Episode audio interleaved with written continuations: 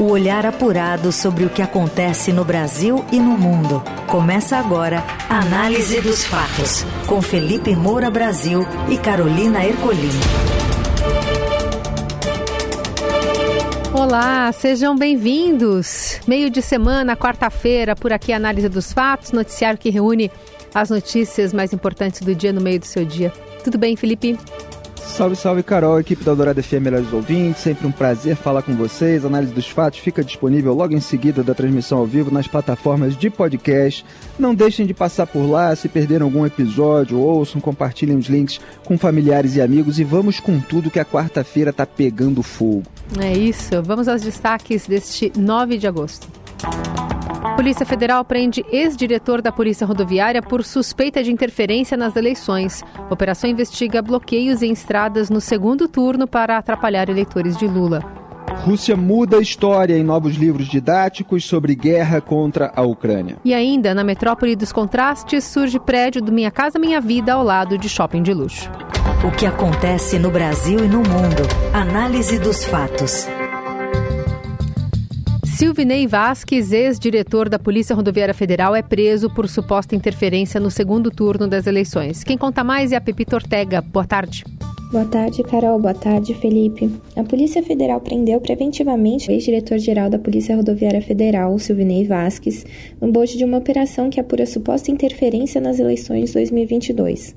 O aliado do ex-presidente Jair Bolsonaro foi capturado em Florianópolis e deve ser transferido para Brasília. Ele é o alvo principal da Operação Constituição Cidadã, que ainda vasculha 10 endereços em Santa Catarina, no Rio Grande do Sul, no Distrito Federal e no Rio Grande do Norte. As ordens foram todas expedidas pelo ministro Alexandre de Moraes, do Supremo Tribunal Federal. A ofensiva tem apoio da Corregedoria Geral da PRF, que determinou que 47 agentes da corporação prestassem depoimento sobre o caso. De acordo com a PF, a Operação Constituição Cidadã investiga o suposto uso da máquina pública para interferir no segundo turno do pleito do ano passado, com um direcionamento de recursos por parte de integrantes da PRF para dificultar o trânsito de eleitores no dia 30 de outubro de 2022. São investigados crimes de prevaricação e violência política previstos no Código Penal. Além disso, a ofensiva mira delitos descritos no Código Eleitoral, entre eles impedir ou embaraçar o exercício do sufrágio. Alvo principal da operação de hoje, Silvinei assumiu a chefia da PRF em abril de 2021. Ele se aposentou da corporação em dezembro do ano passado, aos 47 anos,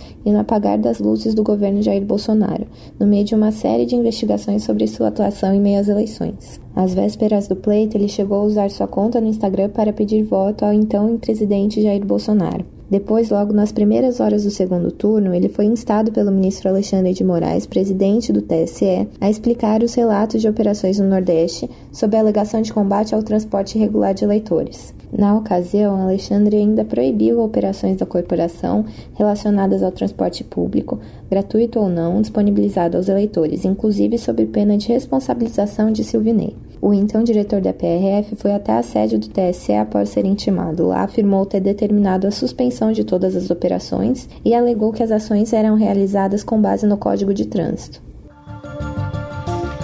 Tá aí Silvinei Vasques, Silvinei que se fez de sonso no seu depoimento à CPMI do 8 de janeiro. Aliás, a relatora Elisiane Gama está aí é, querendo que ele volte depois das novas provas coletadas pela Polícia Federal que ainda não apareceram em todos os detalhes. Elas estão sendo ventiladas pela imprensa, mas é preciso aguardar.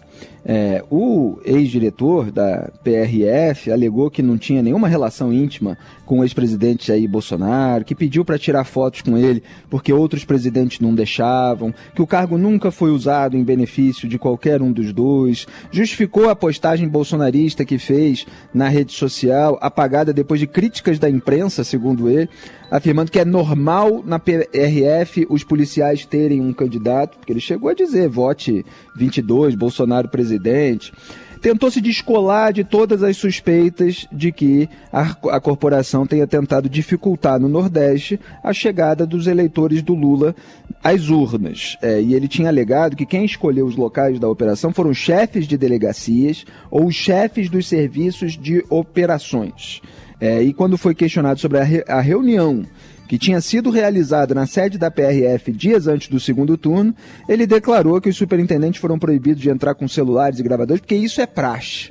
Quer dizer, é, tudo parece é, uma conspiração, tudo parece, inclusive os números. Quando a gente vê ali, você tem muito mais operações no Nordeste, você tem um aumento é, imenso em relação às operações é, no primeiro turno. É, portanto, um aumento é, no, na, das operações no dia do segundo turno. Então, é, fica muito é, claro que houve ali algum tipo de tentativa. Agora, o que eu me pergunto e questiono nesse momento em que a gente não tem ainda todo o detalhamento é e se houvesse uma denúncia é, de corrupção, de lavagem de dinheiro, que fosse exatamente assim como tantas outras que já tivemos. Quer dizer, tudo faz parecer que aquilo aconteceu com esse objetivo.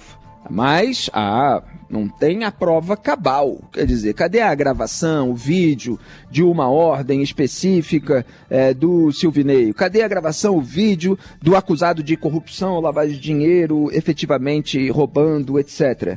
Então, assim, eu acompanho com muita curiosidade esse caso do Silvinei. Porque a sensação que eu tenho é que, é, em relação a essas tentativas meio golpistas e tal, parece que a gente está voltando à teoria do domínio do fato, está voltando aquilo que chegou a ser usado na época do mensalão.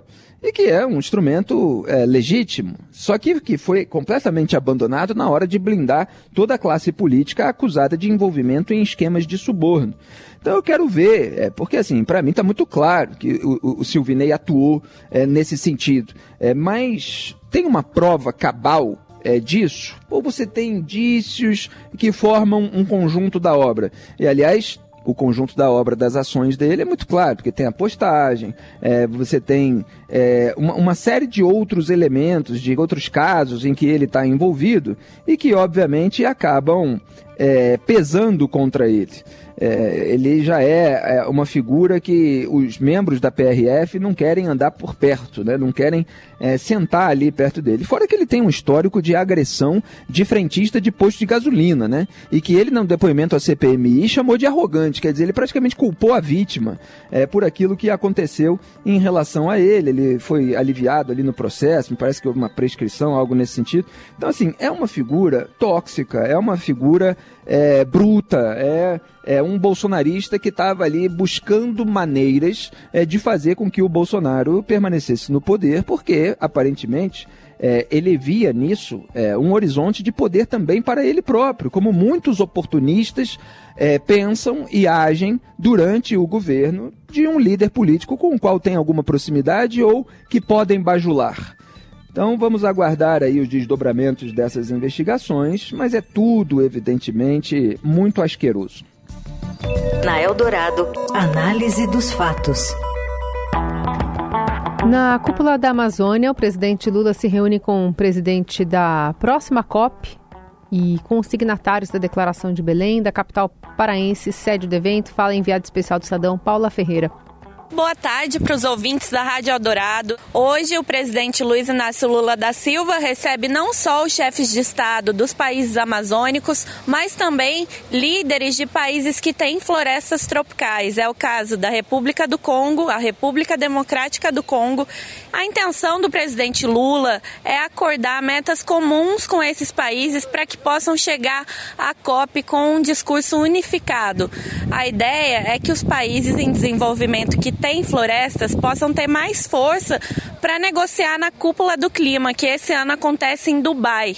Na manhã dessa quarta-feira, o presidente Lula se reuniu também com o presidente da COP, que acontece no Emirados Árabes, para tratar da conferência. O presidente da COP, o Sultan Al Jaber, chegou a Belém no início da semana para participar dos eventos da cúpula da Amazônia. No primeiro dia da cúpula, os países assinaram a Declaração de Belém, que contém as principais diretrizes das nações amazônicas para a preservação da floresta nos próximos anos. A declaração desapontou um pouco ambientalistas que esperavam metas mais claras, tanto em relação à redução do desmatamento como também em relação à restrição de exploração de petróleo na floresta, o que acabou não entrando no texto.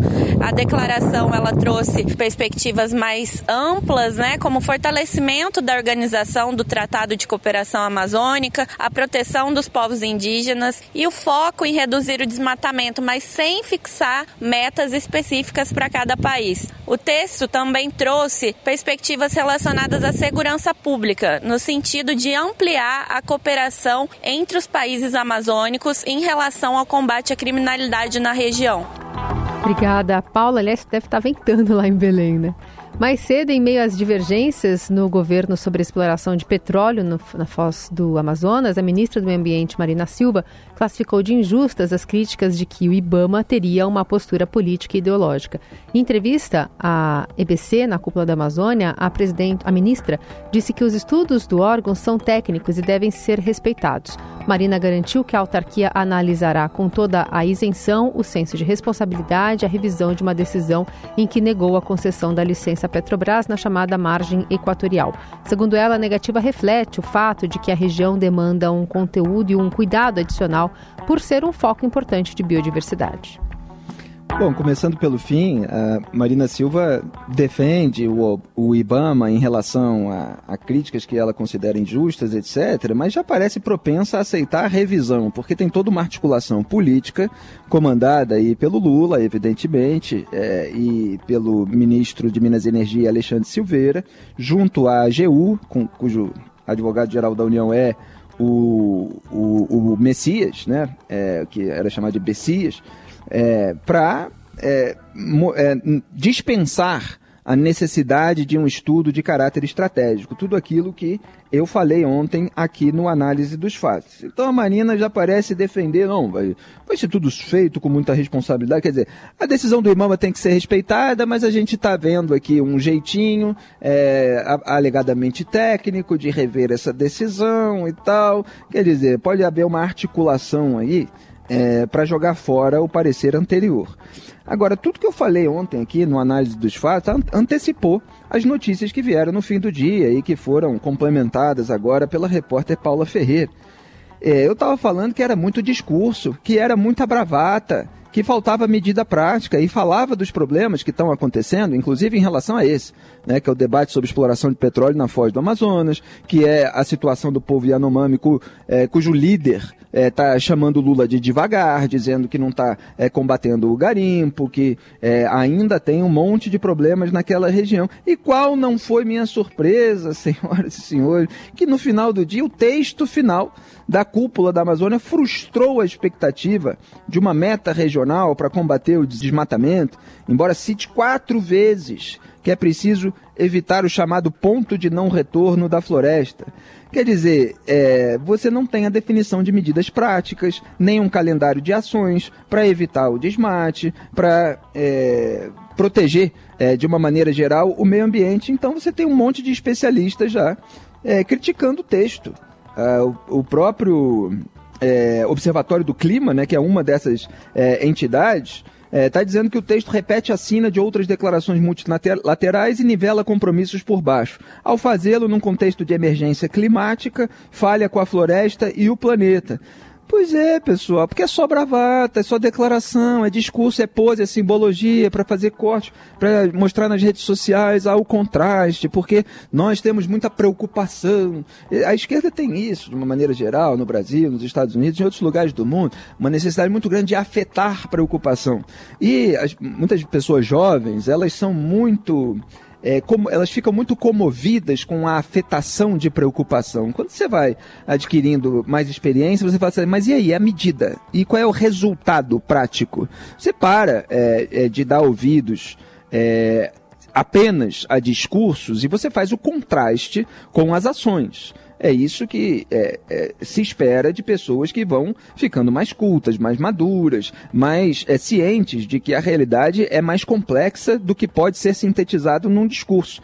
É, então o Lula agora tá, vai se reunir com o presidente da próxima edição da COP, e eu falei que essa cúpula era uma preparação, uma prévia dessa COP, para tentar estabelecer metas, etc., que ele não conseguiu nesse encontro com os líderes aqui é, de Bolívia, Colômbia, Equador, Guiana, Peru, Suriname e Venezuela. Quer dizer, é mais discurso, é mais promessa, sem conteúdo, sem substância.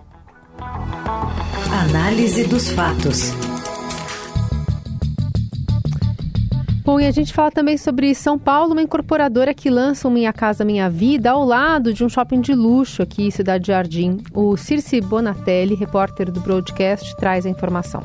Um novo projeto imobiliário vai surgir perto do shopping de luxo Cidade Jardim, mas curiosamente ele não vai ter nada de luxo. Pelo contrário, será um condomínio do Minha Casa Minha Vida, voltado para famílias que ganham até três salários mínimos por mês. O projeto é da incorporadora Sindona. A empresa se especializou em moradias populares com itens típicos de condomínio para as pessoas de classe média que podem pagar um pouco mais, como academia, terraço, piscina com borda infinita e até quadra de beach tênis. Desta vez, o maior diferencial veio da localização, já que estamos falando de uma área nobre da cidade. Perto dali, tem apartamentos de 450 metros quadrados sendo vendidos a 20 milhões de reais. Já as unidades deste condomínio do Minha Casa Minha Vida têm até 54 metros quadrados, com preço médio de 287 mil. Eu conversei com o dono da companhia, Bruno Sindona, para explicar como foi possível viabilizar um projeto popular em uma área tão nobre. E o empresário explicou que isso foi possível graças ao plano diretor de 2014 que abriu caminho para que essa área fosse classificada como uma zona de habitação de interesse social, HIS. Com isso, é possível construir mais metros quadrados no terreno, adensando a sua ocupação. Até então, o terreno pertencia a outra empresa que faria ali só 10 casas de alto padrão, claro, como as outras mansões da vizinhança. Agora serão 369 apartamentos no lugar. Segundo o empresário, será a chance para que pessoas de baixa renda tenham acesso a todos os benefícios de uma área nobre, como rede de transporte de qualidade, hospitais e escolas, por exemplo. O dono da empresa, Bruno Sindona, recebeu o convite do governo para integrar o Conselhão do Lula. Lá ele vai apresentar esse projeto e outras propostas para o mercado imobiliário. É, provavelmente a imagem vai produzir um contraste.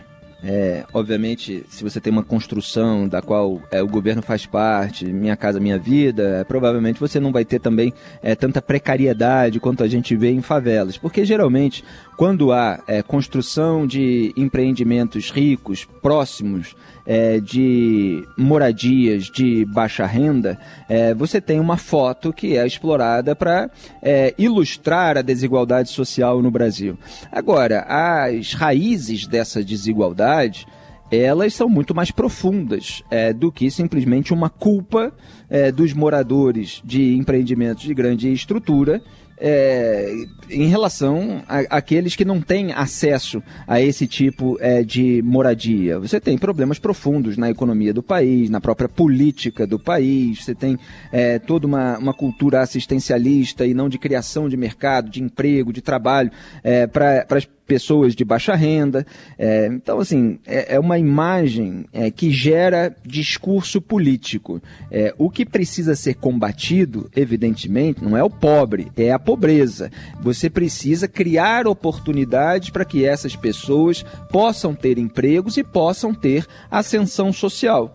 Então, se você tem um projeto que permite que essas pessoas tenham acesso a trabalhos de uma maneira mais próxima da, da sua casa, é, a, a uma estrutura que permita que tenham maior qualidade de vida, eventualmente elas terão mais chances de prosperar do que determinadas pessoas que habitam em regiões pobres, longe é, dos grandes centros urbanos, sem esse acesso, sem essa estrutura, e ainda tem que enfrentar criminalidade em transporte público, etc. Então vamos, a, vamos aguardar para ver é, quais serão os resultados desse empreendimento e quais, ser, quais serão os métodos utilizados para construí-lo. Você ouve Análise dos Fatos, com Felipe Moura Brasil e Carolina Ercolim. Seguimos por aqui com a análise dos fatos para falar sobre os estudantes da Rússia que terão um novo livro de história quando voltarem às aulas em 1 de setembro. A grade curricular da disciplina foi alterada para incluir e defender a guerra na Ucrânia chamada pelo Kremlin de Operação Militar Especial. Nos capítulos sobre a guerra, o livro fala de um nazismo ucraniano que seria caracterizado pela violência cultural e linguística de uma minoria contra a maioria. Uma clara repetição do discurso do presidente Vladimir Putin, que alega ter invadido o país vizinho para libertar os russos étnicos que vivem no leste da Ucrânia. O livro, dividido em quatro volumes, é parte de uma mudança no currículo do ensino médio das escolas, com a integração de duas disciplinas, História e História da Rússia. Na décima série, o ensino será focado principalmente na Grande Guerra Patriótica, que é como os russos chamam a luta contra a Alemanha nazista na Segunda Guerra. A reforma na grade da disciplina foi apresentada pelo Ministério da Educação numa entrevista coletiva detalhada pelas agências estatais da Rússia. O objetivo é mostrar para os alunos como a Rússia influenciou o mundo. A expectativa do Ministério é que o livro seja atualizado depois da guerra. O livro foi preparado o mais rápido possível, segundo o próprio governo, e ficou pronto em apenas cinco meses. Entre os autores está o assessor da presidência, Vladimir Medinsky, que foi um dos representantes de Moscou na fracassada tentativa de negociação com a Ucrânia no passado. Olha, na sexta-feira, dia 11, vai completar um mês da morte de Milan Kundera. É um dos maiores escritores contemporâneos, morreu dia 11 de julho de 2023, mês passado. É, e eu escrevi um artigo no Estadão sobre um dos livros dele, também fiz comentários a respeito de outro. É, o meu artigo se chama O Verdadeiro Massacre da Cultura e ele começa com uma frase que está lá é, no livro do Riso e do Esquecimento. A luta do homem contra o poder é a luta da memória contra o esquecimento. E o Milan Kundera é um autor tcheco é, e ele viveu na Tchecoslováquia sob ocupação soviética, até perdeu o emprego como professor e se exilar em Paris, onde escreveu boa parte da sua obra sobre, é, que, sobre não, porque ele era um grande romancista e tratava tudo sob a perspectiva humana, mas que incluía ali os insights sobre, sobre regimes autoritários. É, então, ele diz ali em determinado momento, né, um dos personagens, que a Constituição, por exemplo, garante a liberdade de palavra, mas as leis punem tudo o que pode ser qualificado de atentado à segurança do Estado. E nunca se sabe quando o Estado vai começar a gritar que essa palavra ou aquela atentam contra a sua segurança. Quer dizer, isso é atualíssimo. Isso foi escrito em 1978, mas é exatamente a Rússia, é, como a Rússia de Vladimir Putin está agindo durante a guerra contra a Ucrânia é, acusando qualquer pessoa que tenha uma crítica a respeito da invasão ou que trate é, simplesmente como invasão, que já tem um conteúdo crítico, é de traição. É, foi isso que fez, por exemplo, é, contra o, o a, que a Rússia fez, que o tribunal russo fez contra o jornalista Vladimir Karamursa, condenado em 17 de abril a uma pena de 25 anos em prisão de alta segurança, sob acusação de traição. Também escrevi a respeito no artigo A Recusa da Prisão Mental. Se procurar é, com meu nick ali no Twitter, vocês encontram tudo isso em detalhes. É o caso do Yevgeny Roisman, também é, que foi acusado de desacreditar o exército russo no contexto da guerra na Ucrânia. Falou que era inocente, etc. Acabou sendo multado ali em torno de R$ 17.500, uma quantia equivalente, que foi visto até como uma, uma, uma punição branda, leve, porque a repercussão estava muito grande, talvez, e eles tenham é, segurado um pouquinho essa, é, é, esse nível de repressão. Mas há vários outros casos. Então é muito difícil mesmo a situação na Rússia e eles tentam alterar a história, falsificando a realidade para produzir ali uma bolha é, de pessoas é, que venerem Vladimir Putin é, por aquilo que ele não está fazendo. Né? É como se ele fosse um, um, um mito e não é um tirano expansionista imperialista. Na Eldorado, análise dos fatos. E o Palmeiras defende consistência na Libertadores diante do Atlético Mineiro para ir às quartas de final. Quem conta mais é o Robson Morelli.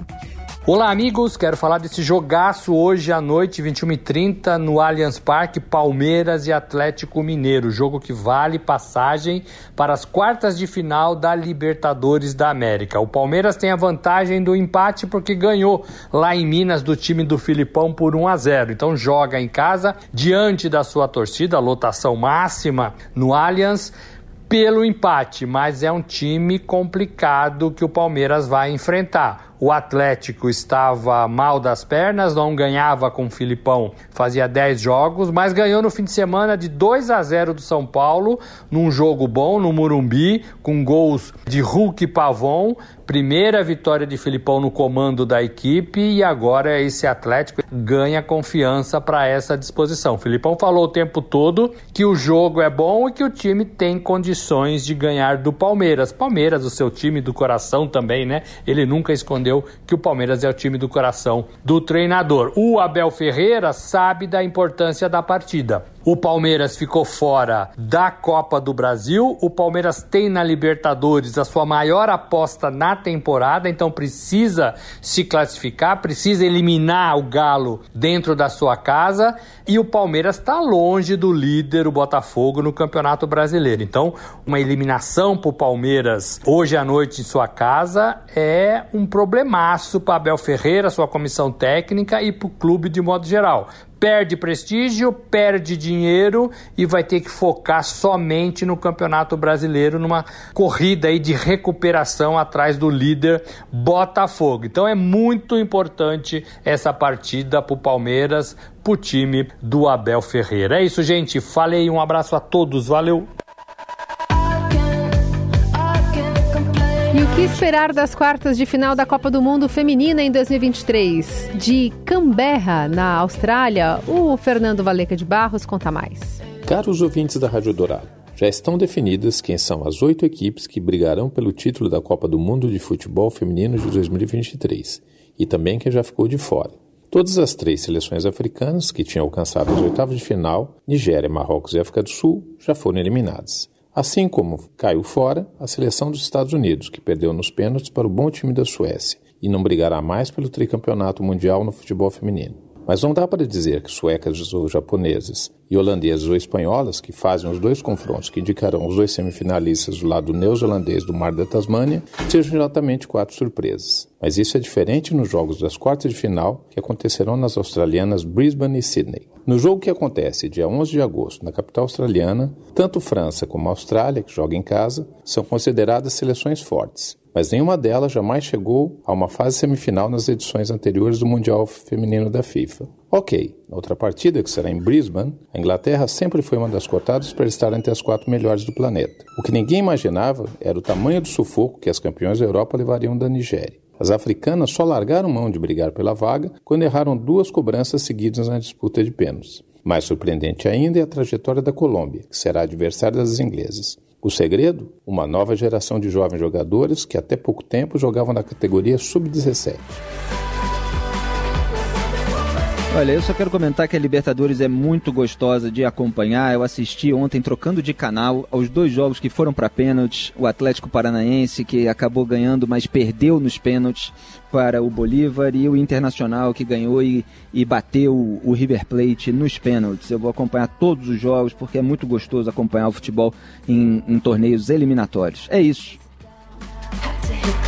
Muito bem, e assim a gente vai encerrando mais uma análise dos fatos por aqui, com produção, edição e coordenação de Laís Gotardo. Trabalhos técnicos Moacir Biasi, comando da mesa de som é de Carlos Amaral. Valeu, Carol, melhores ouvintes. Tchau. Tchau.